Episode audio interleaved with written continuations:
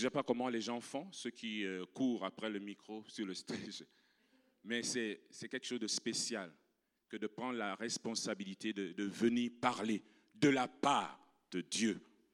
C'est une lourde responsabilité. Ce matin, j'espère que je ne serai pas trop long. J'aimerais surtout parler du découragement. On va parler, on va essayer de comprendre c'est quoi le découragement. Il arrive dans la saison de, chrétiens, des enfants de Dieu, de passer par des moments de découragement.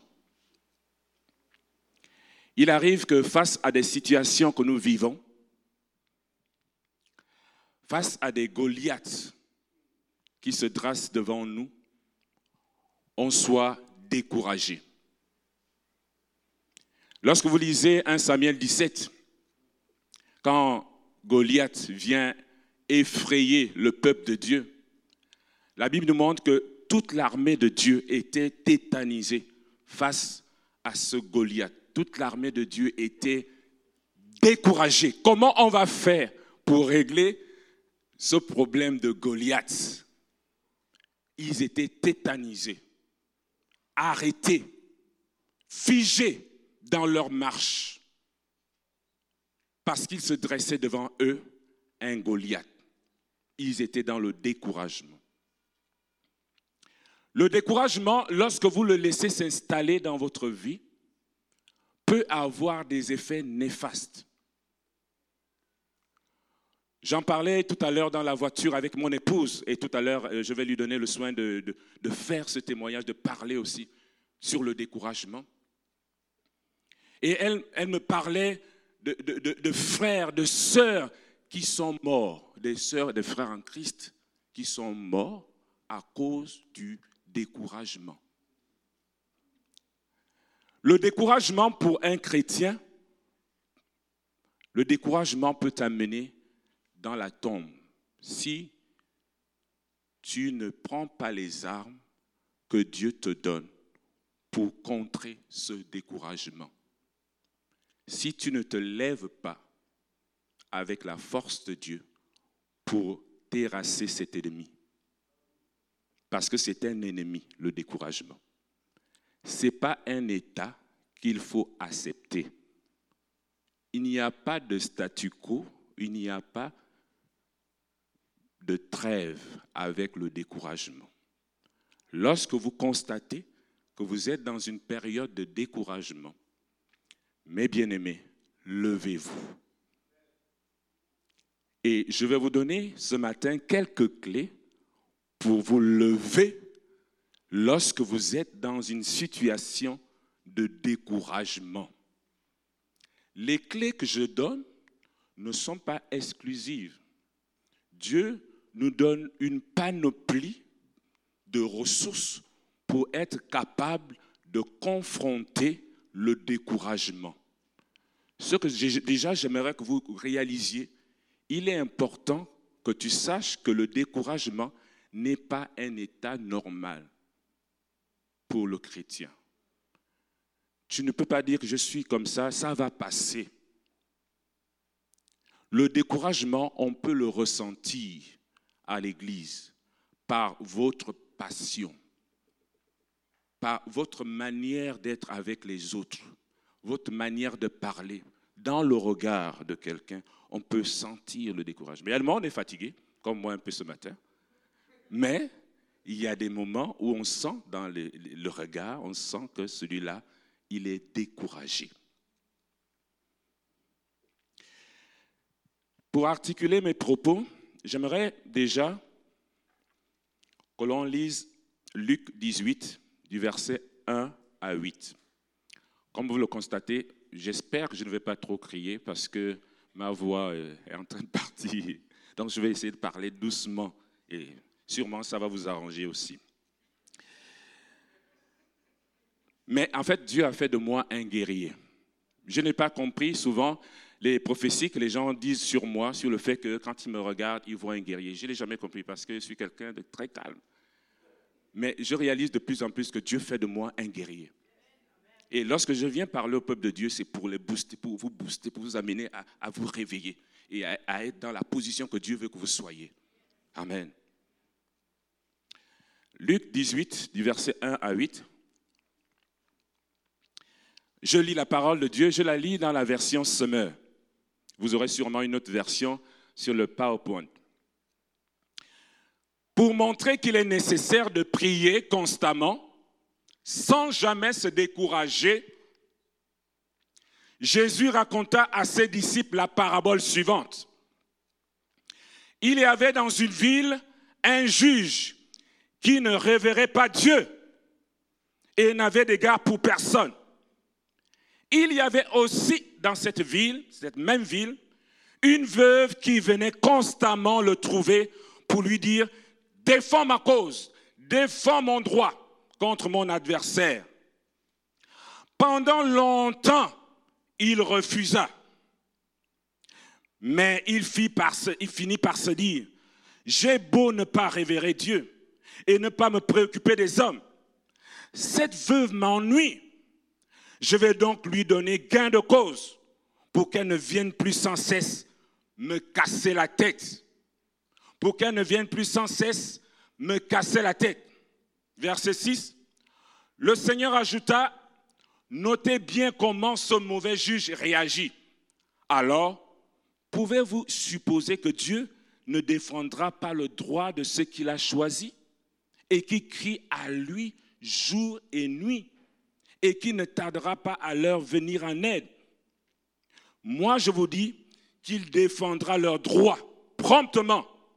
Seulement, lorsque le Fils de l'homme viendra, trouvera-t-il encore de la foi sur la terre? C'est vraiment le Saint-Esprit qui nous conduit. Parce que je ne me suis pas concerté avec euh, Marc qui a parlé tout à l'heure de l'abattement de l'âme. Quand il a commencé à parler de l'abattement, j'ai compris que hmm, Dieu voulait vraiment que l'on déracine ce découragement-là dans la vie, cet abattement, ce découragement que l'on peut avoir dans la vie euh, des enfants de Dieu. Trois choses m'interpellent dans cette histoire à propos de la veuve et du juge unique.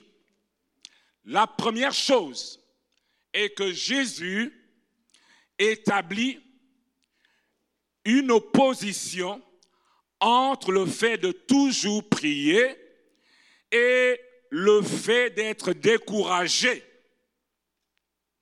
Il établit une distinction claire, une opposition entre le fait de toujours prier et le fait de se laisser aller au découragement. Il semble y avoir une tension entre ces deux termes, entre ces deux états d'esprit. Qu'est-ce que le découragement? Selon le dictionnaire, le découragement, on peut le comprendre bêtement, c'est la perte de courage. On perd de l'énergie devant un but qui est difficile à atteindre. On aspire à atteindre un but, on aspire à avoir quelque chose, mais c'est dur c'est difficile et on commence à perdre de l'énergie, à ne plus même y croire que c'est possible que ça change. Le découragement, c'est la perte de toute confiance, de toute espérance que quelque chose peut changer dans ta situation. C'est la perte, c'est un sentiment de désespoir face à un obstacle qui se dresse devant nous. Tout à l'heure, je vous ai parlé de Goliath avec le peuple d'Israël. Les éléments qui permettent de dire que nous sommes dans le découragement sont donc le manque d'énergie. On manque d'énergie. Je sens que vous avez déjà vu ça, vous avez déjà vécu ça. On manque d'énergie. Ah, Seigneur, je vais mourir, ah, je suis fatigué. Face à cette situation, tu ne sais plus quoi faire, ah, tu te laisses aller. Nous tous, on a vécu ça. Mais le problème, c'est de ne pas être de, de là-dedans.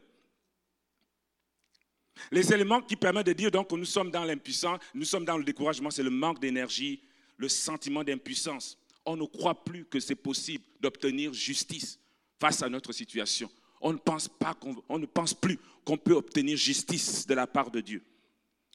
Raphaël Charnier, un homme de Dieu qui parle du découragement, dit que le découragement chez le chrétien, c'est comme un Alzheimer spirituel. un Alzheimer spirituel. C'est quoi l'Alzheimer? C'est en fait, il y a des choses quand tu as, quand tu as l'Alzheimer, tu oublies les événements, tu oublies les situations, les souvenirs partent de ton esprit. Donc, dans la période de découragement, on, a tendance à oublier qui est Dieu, qui est le Dieu à qui on a cru. Donc c'est un état spirituel où on oublie tout ce que Dieu a fait pour nous, tout ce que Dieu a pu faire dans ta marche avec lui depuis que tu as accepté Jésus dans ton cœur. Tu l'oublies. Je ne sais pas comment ça arrive, mais tu l'oublies. Et ça veut dire donc que si on se base sur ce que cet homme de Dieu dit, une des clés pour ne pas sombrer dans le découragement, c'est d'être capable de se souvenir de ce que Dieu a déjà fait pour toi. Le psaume 16, verset 8 dit ceci, version parole de vie, sans cesse, sans cesse, je me souviens du Seigneur. Puisqu'il est près de moi, je ne tombe pas. Sans cesse, je me souviens du Seigneur. David a eu également cet état d'esprit par rapport au découragement. Lorsqu'il est allé pour donner de la nourriture à ses frères, à son frère qui était au combat et qui était parmi les gens qui étaient effrayés par Goliath. 1 Samuel 17, 32. Voici ce que déclare David à Saül. Personne ne doit se décourager à cause de ce Philistin. Ça, c'est le petit David qui parle à des grands soldats aguerris qui ont des armures, des costauds. Il dit que personne ne se laisse décourager à cause de ce Philistin. Moi, j'irai me battre contre lui. Saül lui répond, non, tu ne peux pas aller te battre. Saül a commencé à jouer le rôle du diable, à vouloir décourager le petit qui était hum, déterminé, plein d'énergie. Tu ne peux pas aller te battre contre lui. Tu, tu n'es qu'un petit jeune garçon. Et lui, c'est un soldat depuis sa jeunesse. Alors David dit, quand je garde les moutons, il a commencé à se souvenir de ce que Dieu faisait avec lui quand il était derrière les moutons de son père. Quand je garde les moutons de mon père, si un lion ou un autre animal sauvage vient et prend un mouton du troupeau, je cours derrière lui, je le frappe, j'arrache le mouton de sa gueule. Waouh! Un petit garçon. Quel courage. J'arrache le mouton de sa gueule et s'il vient contre moi, je le saisis par la gorge et je le tue. Voilà comment je vais, je fais pour tuer les lions et les autres animaux sauvages. Je vais faire la même chose pour ce Philistin non circoncis qui a insulté l'armée du Dieu vivant. David s'est motivé, on peut dire, en se souvenant de ce que Dieu avait déjà fait avec lui. Il avait le témoignage que Dieu a toujours été avec lui dans des situations difficiles. Et si Dieu a toujours été avec lui, il sera également avec lui face à ce Goliath qui est devant lui. Quelle est ton attitude face à tes Goliaths, face à tes situations difficiles? Souviens-toi de ce que Dieu a déjà fait pour toi. Souviens-toi. Souviens-toi. Moi, ça, a été pour moi un ancrage quand je, je cherchais à faire venir ma famille ici que de me remémorer ce que Dieu avait déjà fait pour moi lorsque je suis venu ici au Canada. Ce que Dieu avait déjà fait pour moi pour que j'obtienne les signatures de mes responsables hiérarchiques qui ne voulaient pas que je voyage. Ils ne voulaient pas que je voyage. Il y en a qui m'ont dit en face, je ne signe pas ta demande. Je ne le signe. J'ai dit, OK, tu ne signes pas, mais moi je serai toujours là, à ton bureau, pour que tu signes. Parce que j'étais convaincu que Dieu était avec moi dans cette affaire. J'ai persévéré. Je vous assure, ce n'est pas de la fiction. J'ai persévéré. J'avais une collègue qui était avec moi parce qu'on devait, euh, il devait nous signer un document pour euh, postuler à une bourse d'excellence, un concours de bourse d'excellence. Et le secrétaire général de notre ministère, il vient devant nous pour nous dire qu'il ne signe pas. Les enseignants veulent vous voir dans les salles de classe. Vous voulez aller voyager au Canada. Quand vous parlez du Canada aux Africains, au pays là-bas, personne ne veut que les autres sortent.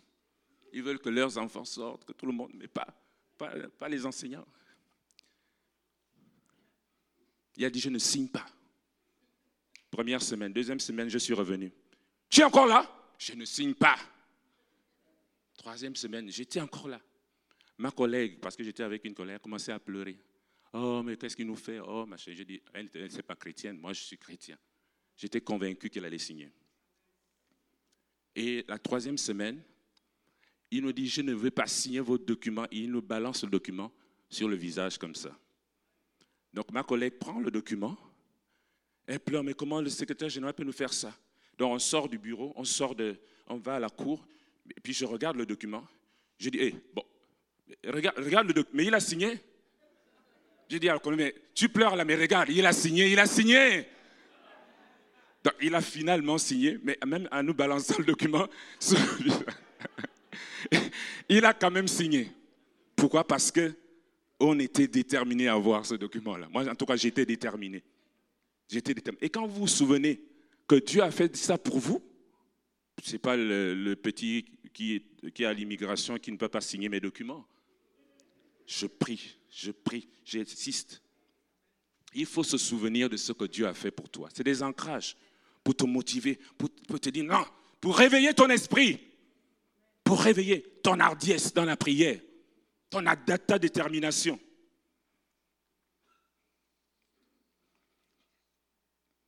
Alléluia. J'aimerais qu'Emmanuel, tu viennes parler un peu du découragement pendant quelques minutes. Est-ce qu'on peut encourager mon épouse?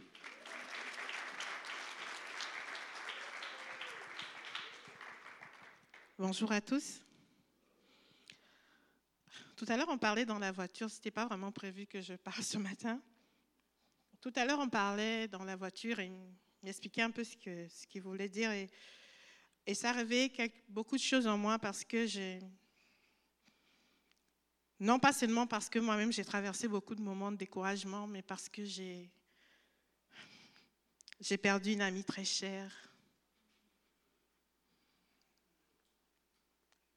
Parce que c'était too much pour elle, elle n'a pas pu.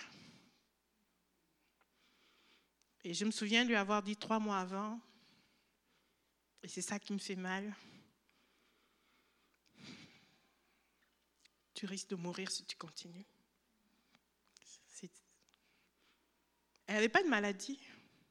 Elle n'était pas malade, elle était en parfaite santé, elle n'avait pas de problème de surpoids, elle était. Ses parents étaient riches, elle était mariée, elle avait des enfants.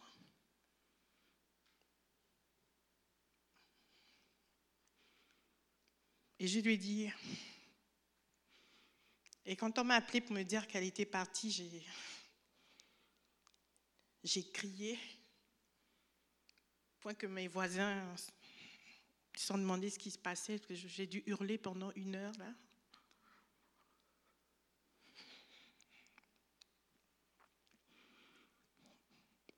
Quand on est chrétien, on est censé avoir les promesses de Dieu. C'est pour ça que le découragement, c'est quelque chose de très difficile à vivre quand on est chrétien.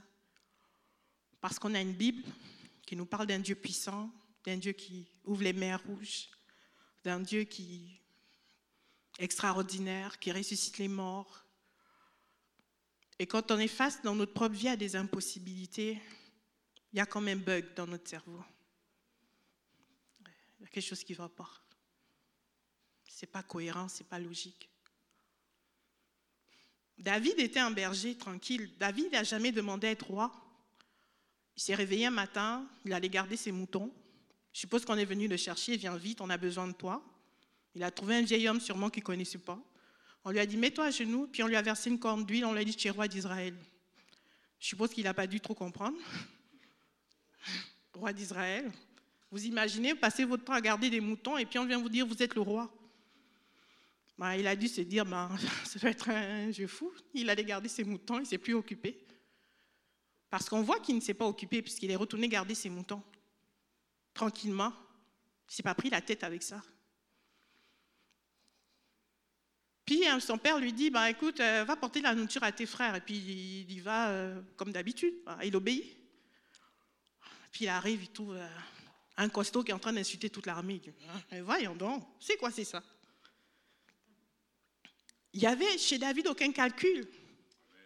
Il a juste dit ce qu'il y avait dans son cœur. Il était juste, mais comment ça? Nous, Israël, l'armée du Dieu vivant nous insulte comme ça.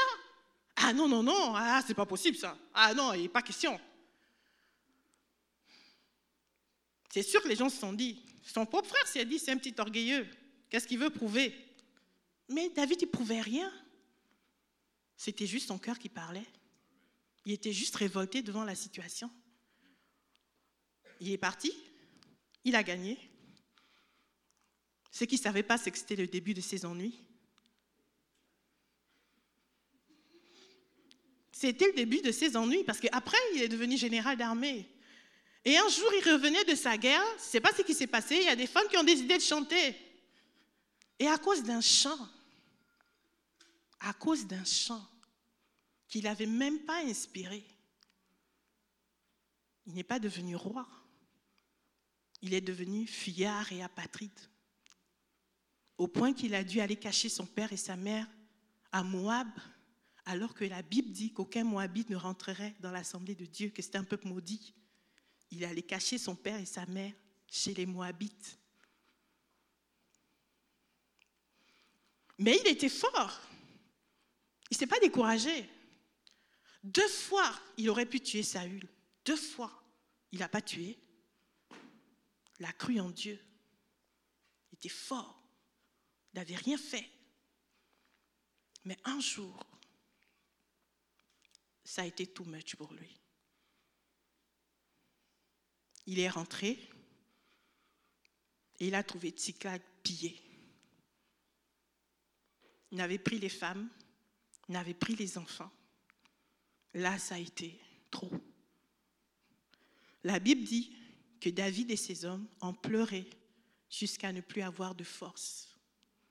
Vous imaginez un grand guerrier qui n'a pas eu peur de Goliath, qui a remporté des guerres, mais ce jour-là, ce jour-là, il s'est juste assis et il a pleuré jusqu'à ne plus avoir de force. Il n'a pas dit, psaume 23, l'Éternel est mon berger, je ne manquerai de rien quand je marche dans la vallée. Parce qu'on on a une idée du christianisme comme si quand tu es dans les problèmes, tu dois réciter psaume 23. Et puis tu dois confesser.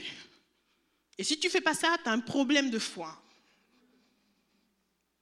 Et c'est pour ça que les gens meurent dans les églises. Parce que personne ne veut se montrer tel qu'il est parce qu'il a peur du jugement des autres.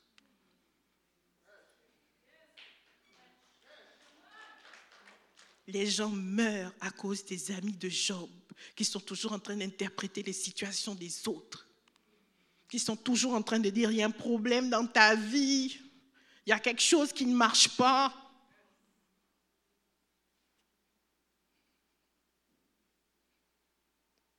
Il n'a pas dit, psaume 23, il n'a pas dit je chanterai, je danserai, il n'a pas dit David s'est habillé et puis s'est mis à danser devant Dieu. Il s'est assis. Il a pleuré parce qu'on avait pris ses femmes et ses enfants et il ne savait même pas où on les avait emmenés. Et le pire pour lui, c'est que ces hommes qui étaient prêts à donner leur vie pour lui parlaient de le lapider. Parce que la Bible dit que chacun avait de l'amertume à cause de ses fils et de ses filles. Eux aussi, c'était too much pour eux.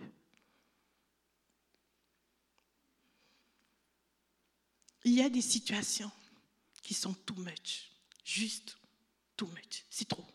Je ne peux pas. Et ce n'est pas un péché.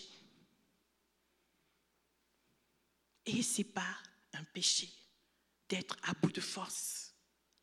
Et ce n'est pas un péché d'être fatigué. Et ce n'est pas un péché d'être découragé. juste parce que Dieu t'a donné une parole et que ça ne vient pas. L'une des choses les plus difficiles pour une femme, c'est de ne pas concevoir. C'est une douleur permanente qui ne quitte pas. J'ai vu des gens dépérir littéralement à cause de la stérilité. Et des prophètes viennent d'année en année. L'année prochaine, à la même époque, dix ans passent. Tu n'as pas d'enfant. Et Dieu te dit, je vais te donner un mari, 15 ans passent, tu n'es pas marié.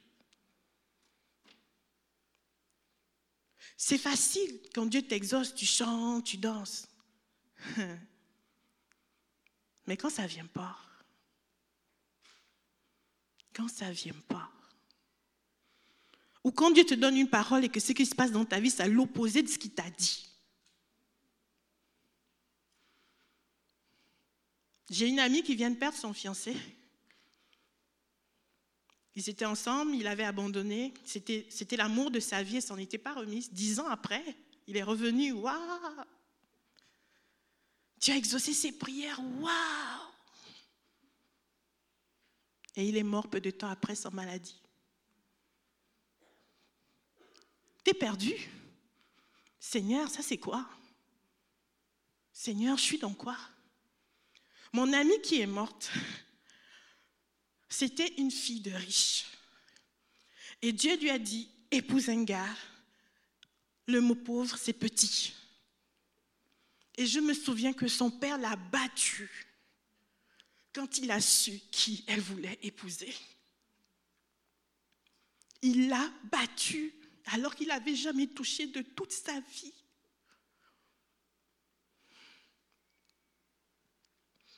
Elle a laissé une maison où elle avait tout le confort pour aller habiter dans une maison qui n'avait même pas de sol.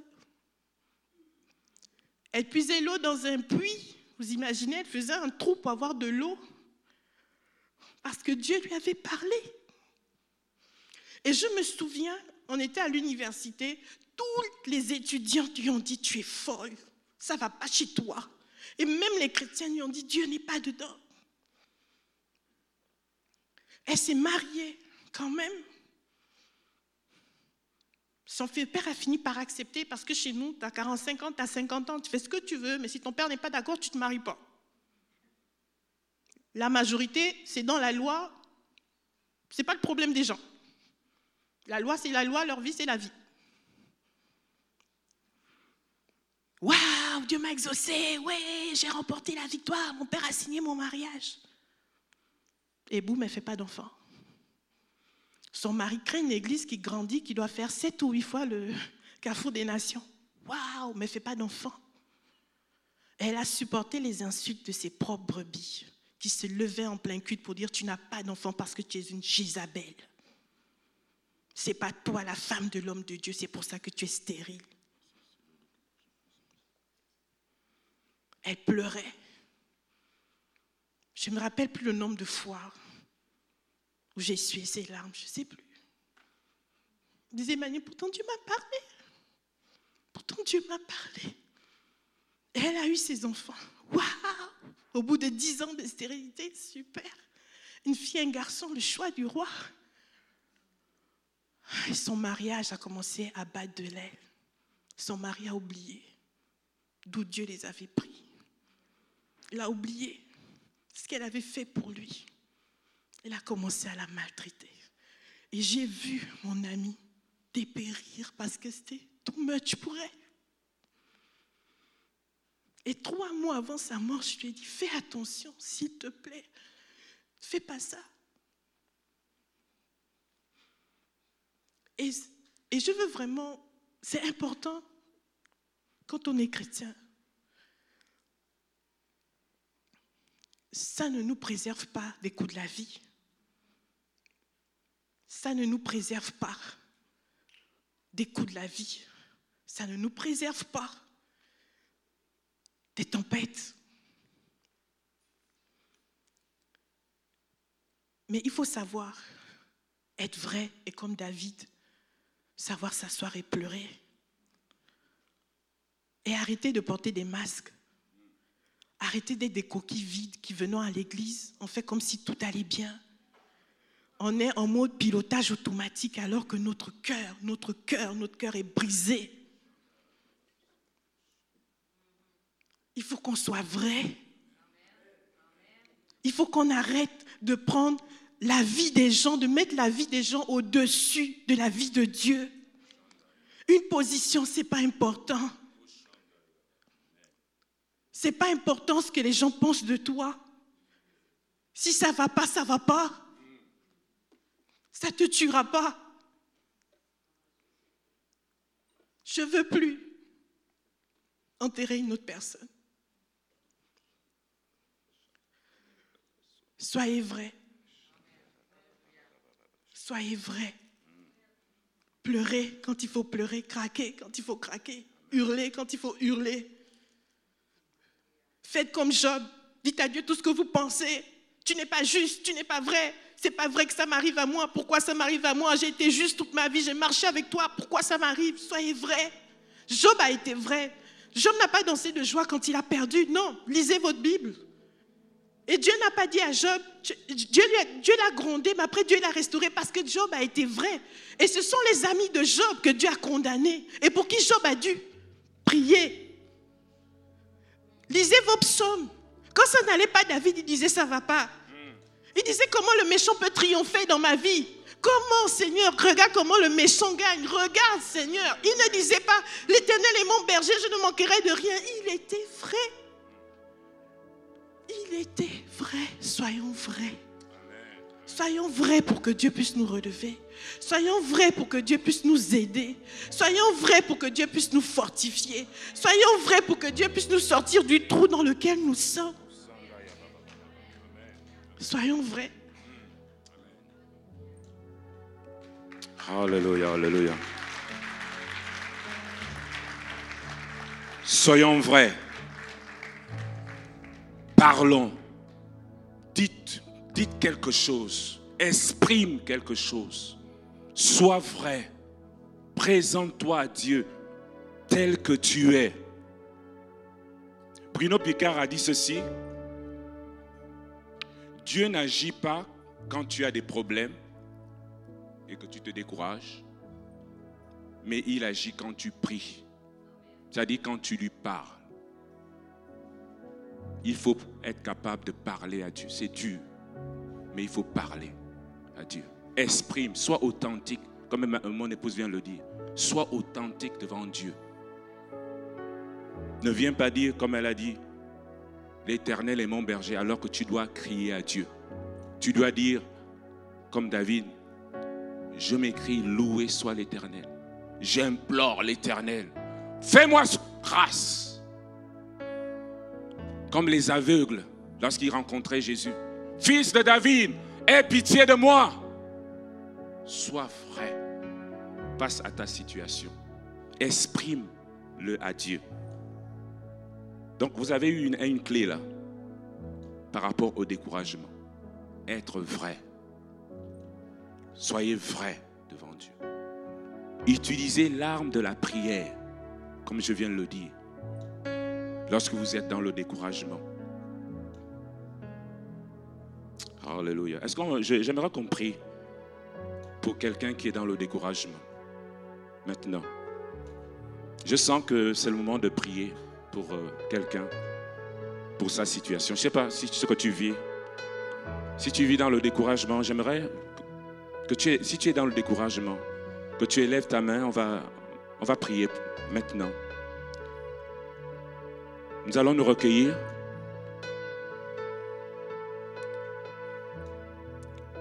Si tu es dans le découragement, élève ta main.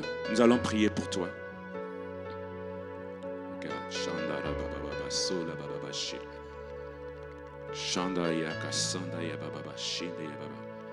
Nous allons prier pour que Dieu te donne la force de passer cette saison.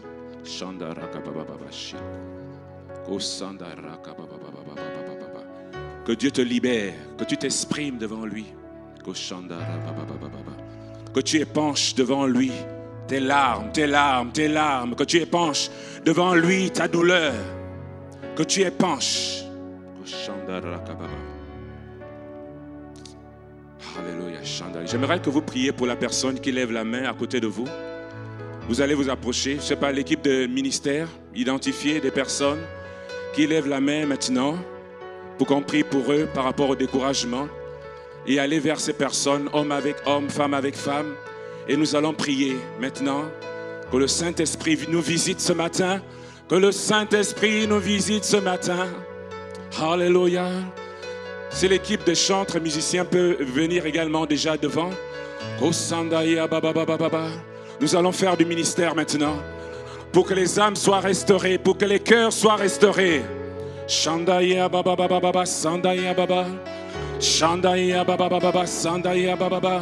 Seigneur, nous te prions ce matin pour cet esprit de découragement, Seigneur. Shandaya baba baba. Seigneur, que tu viennes prendre soin de tes enfants maintenant, Jésus. Que ta main soit sur eux, Jésus. Que tu leur donnes la capacité, Seigneur, comme Élie, Seigneur, de trouver leur refuge dans le rocher. Élie était découragé. Il a fui devant Jézabel. Et tu l'as amené, Seigneur Jésus, à trouver un refuge au creux du rocher. Au creux du rocher. Que ce matin, Seigneur, tes enfants trouvent un refuge au creux du rocher. Viens restaurer. Viens restaurer, Seigneur. Viens penser les blessures. Viens essuyer les larmes. Viens essuyer les larmes. Je vois certains qui sont en train de pleurer. Viens essuyer les larmes. Viens essuyer les larmes, Seigneur. Shandaya baba baba baba. Shandaya sandaya baba. Alléluia, alléluia. Shandaya baba baba sandaya baba baba she. Alléluia.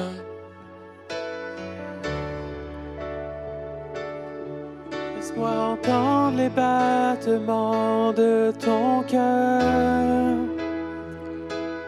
Je sens la pluie de ton amour. Je sens le vent de ton esprit. Laisse-moi entendre les battements de ton cœur. Je sens la pluie de ton amour. Je sens le vent de ton esprit. Laisse-moi entendre les battements de ton cœur. Je sens la pluie de ton amour. Je sens le vent de ton esprit. Laisse-moi entendre les battements de ton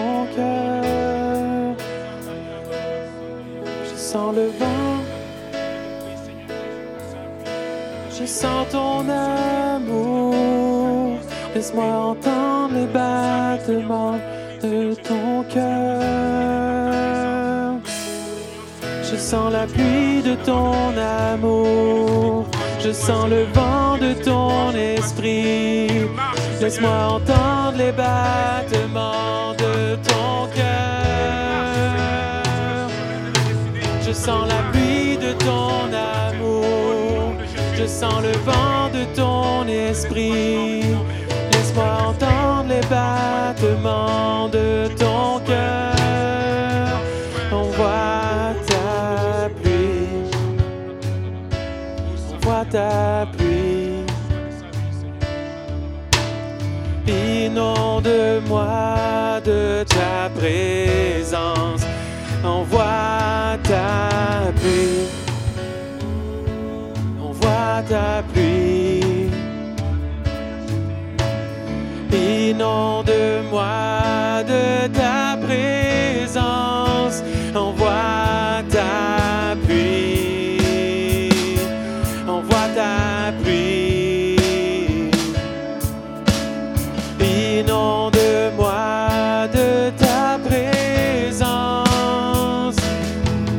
sens la pluie de ton amour. Je sens le vent de ton esprit. Laisse-moi entendre les battements de ton cœur.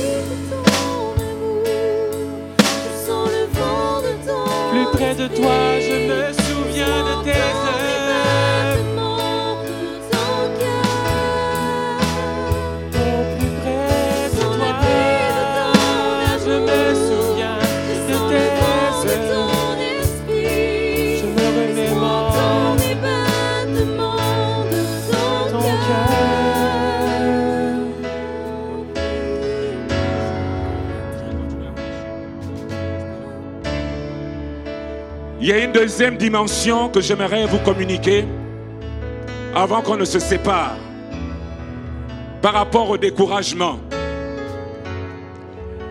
Il y a une dimension souvent que l'on fustige, mais c'est une clé également face au découragement. C'est une clé que j'aimerais vous communiquer avant qu'on ne se sépare. Lorsque je vous ai parlé tout à l'heure de la femme veuve qui demandait que justice lui soit faite devant le juge unique, il y a une dimension que j'aimerais que vous puissiez cerner dans les requêtes que cette femme faisait à ce juge unique. Jésus dit que pendant longtemps, cette femme défendait son droit. Elle défendait son droit devant le juge unique. Elle défendait son droit. Mais bien aimé, tu es dans ton droit. Tu es dans ton droit face à la situation que tu vis. Tu es dans ton droit de réclamer un enfant. Tu es dans ton droit. Tu es dans ton droit de, vouloir que cette situation change. Que tes enfants soient sauvés. Que ta femme soit guérie. Tu es dans ton droit. Tu es dans ton droit. Cette femme a pu insister. Elle a pu persévérer parce qu'elle était consciente qu'elle était dans son droit. Et elle a dit à Dieu, elle a dit à cet homme, tu me feras justice. Parce que je suis dans le droit. Quand tu te tiens dans le droit, tu te tiens dans la justice de Dieu. Tu te tiens dans ce que Dieu veut. Tu te tiens dans la volonté de Dieu. Tu te tiens sur les promesses de Dieu. Tu te tiens sur ce que Dieu a dit. Tu te tiens sur sa parole. Elle se tenait dans son droit. Tu as le droit ce matin de crier à Dieu. Dieu lui dit, Seigneur, au secours, viens à mon aide, viens me délivrer. Tu es dans ton droit. Jésus est en train de passer. Sa présence est là. Il passe maintenant. Il veut te restaurer. Nous sommes toujours en prière. Il veut te restaurer. Il veut te guérir. Il veut te remplir de sa vie. Tu es dans son droit de crier à lui pour demander grâce. Tu es dans son droit. Tu es dans ton droit que de crier à Dieu ce matin. Vous savez, mes bien-aimés, il y a des situations où tu ne peux pas fermer la bouche. Où tu ne peux pas rester muet. Quand ton enfant est malade, quand ton enfant souffre, quand tu ne sais plus quoi faire, il y a des situations où tu ne peux pas rester muet. Il y a des situations où non, tu ne peux que crier, tu ne peux que élever la voix pour dire ça suffit. Et ce matin, c'est cette dimension que j'aimerais que tu puisses saisir ce matin. La dimension où tu te lèves, tu dis, Seigneur, ça suffit. Ça suffit, Seigneur. Je crie à toi ce matin. Je crie à toi ce matin. Jésus a dit, à combien plus forte raison, à combien plus forte raison, Dieu, Dieu ne donnera-t-il pas droit à ceux qui crient vers lui jour et nuit? Plus forte raison, Dieu te fera justice ce matin. Si tu te lèves pour ne pas accepter le statu quo. David a dit, je m'écris, loué soit l'Éternel, et je suis délivré de tous mes ennemis. Je m'écris, loué soit l'Éternel, et je suis délivré de, de mes ennemis. Verset 7 de 2 Samuel 22, à partir du verset 7, dans ma détresse ou encore dans mon impuissance face à ma situation, j'ai invoqué l'Éternel, et l'Éternel m'a répondu. David dit cela après que Dieu l'ait délivré de Saül. Après que Dieu l'ait délivré de toutes ces années de fuite. Il nous donne la- une des clés qui lui a permis de traverser ces temps. Il implorait l'Éternel dans sa détresse. Il implorait l'Éternel dans sa détresse. Il ne restait pas muet. Moi, je suis sidéré quand je vois des chrétiens qui ferment la bouche alors que les ennemis les accablent. Ils tapent sur eux, ils tapent sur eux, ils sont là, ils acceptent. Non, mon bien-aimé, ce matin, redresse-toi et dis ça suffit. Redresse-toi et dis ça suffit. Redresse-toi, mon bien-aimé. Dans ma détresse, j'ai crié à l'éternel. La terre fut ébranlée. La terre fut ébranlée. Les fondements des cieux frémirent. Parce que Dieu est descendu. Dieu est descendu quand David a exprimé sa détresse à Dieu. Est-ce que tu es prêt ce matin? À exprimer ta détresse Tu es dans ton droit. Tu es dans ton droit d'exprimer ta détresse. Tu es dans ton droit de dire à Dieu ce que tu vis. Sois authentique, comme mon épouse a dit. Sois authentique. Ne cache pas, ne cache pas. Tu as mal au genou, crie à Dieu.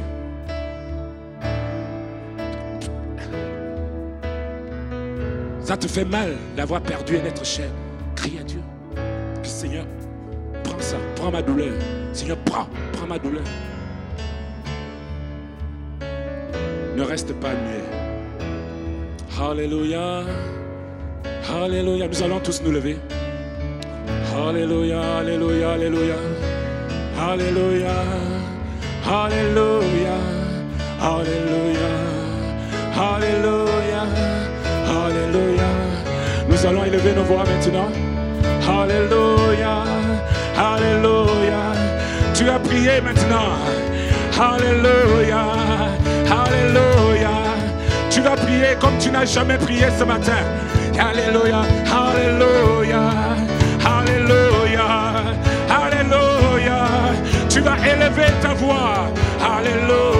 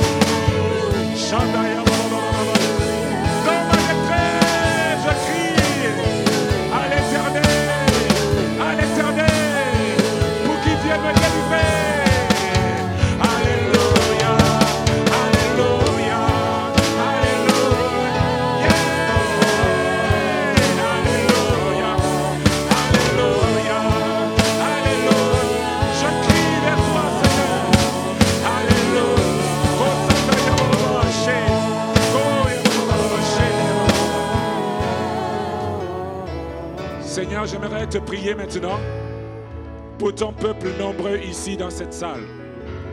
Je te prie, Seigneur Jésus, que ta main soit sur eux, que ta main soit sur chacun de tes enfants, que tu ôtes les écailles de nos yeux, afin que nous comprenions, Seigneur, que nous sommes dans notre droit lorsque nous crions à toi, lorsque nous revendiquons quelque chose, lorsque nous prions, Seigneur, nous sommes dans notre droit. Seigneur, nous prions ce matin conformément à ta promesse, conformément à ta parole. Nous élevons nos voix, nous crions, parce que nous croyons que tu peux nous délivrer, nous croyons que tu peux nous guérir. Tu as dit, Seigneur, que le Saint-Esprit t'a oint pour guérir, pour guérir, pour restaurer, pour rendre libre. Nous sommes dans notre droit. Et ma prière ce matin, c'est que ton peuple saisisse son droit et marche dans ta victoire. Que cette semaine soit une semaine de victoire en toi et non une semaine de découragement. Une semaine de victoire dans ta présence. La Bible déclare que la mort n'a pas eu de pouvoir sur toi, Jésus. Seigneur, tu es resté dans le tombeau un jour, deux jours, trois jours, mais le tombeau n'a pas eu de pouvoir sur toi. Le découragement n'a pas de pouvoir sur nos vies. Au nom de Jésus. Soyez bénis. Est-ce qu'on peut acclamer le Seigneur?